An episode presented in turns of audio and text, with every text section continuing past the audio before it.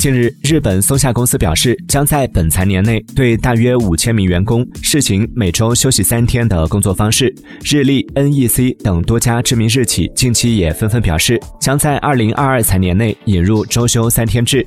不过，周休三天的工作方式也面临是否适用于所有工种等课题。如果企业内部只有部分工种实行周休三天制，势必会让员工自身感到不公平。日本国内也有意见认为，在推行这一制度。之前应该优先普及双休日，并落实好法律规定的带薪休假。